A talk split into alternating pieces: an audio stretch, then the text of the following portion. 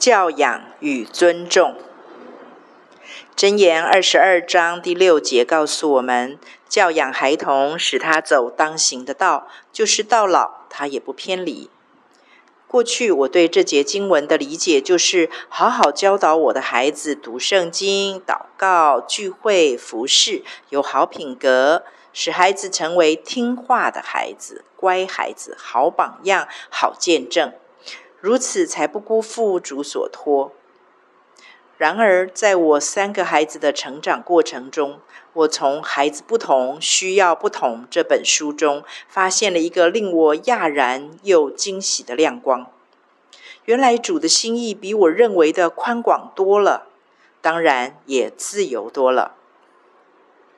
原来这句话某当然某种程度的包括了前面我所说的那些部分。但是却远远的高过、大过那些我的浅薄认知。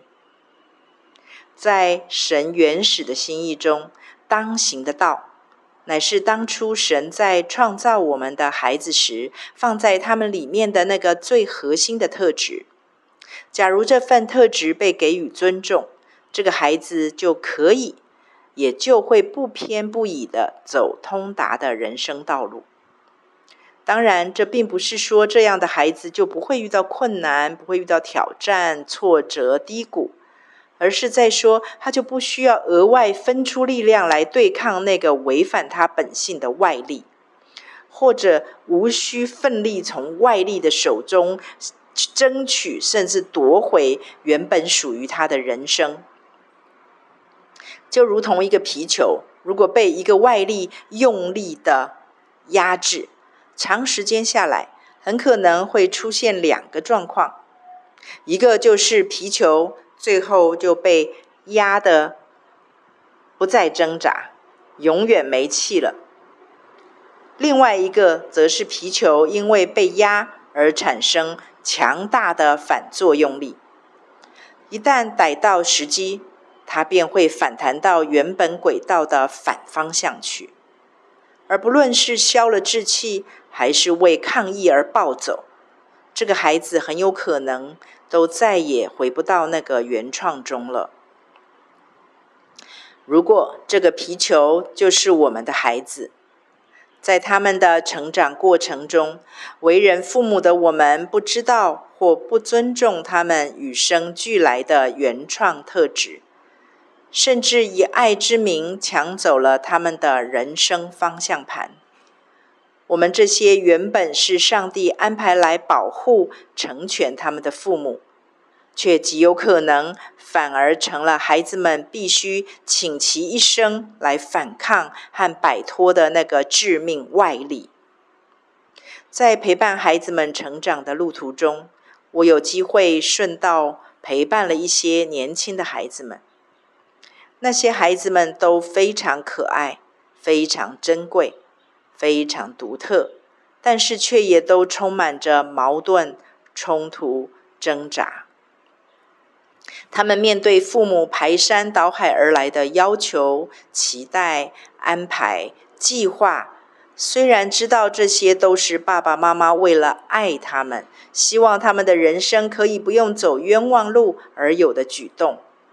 然而，他们多么盼望父母愿意把属于他们的人生方向盘交还给他们，即使他们绝对没有父母的远见、能力、资源、人脉，他们也绝对会付一些学费代价，但是那却是他们自己的选择和决定。他们告诉我，他们多么期待爸爸妈妈能够用信任和鼓励在一旁协助他们，而不是直接指挥他们，甚至于帮他们做决定。遇到这样的孩子，我充满了心疼，因为他们连说不都不敢，也不忍，因为知道爸爸妈妈为了爱他们而牺牲和付出很多。而对这些父母，我则是充满了怜悯，因为没有一个正常的父母会想要伤害自己的孩子。如果他们知道他们的给予和付出，竟会让自己的孩子如此痛苦，那绝不是他们的本意初衷。假如以功能举例，孩子受造是一把爆发力极强的机关枪，父母却硬是要把它乖乖的当个在家里面洒扫的扫把，而机关枪是不可能把地扫好的。结果就是，这个孩子一生都必须努力压抑自己，并且在挫败中困惑不已。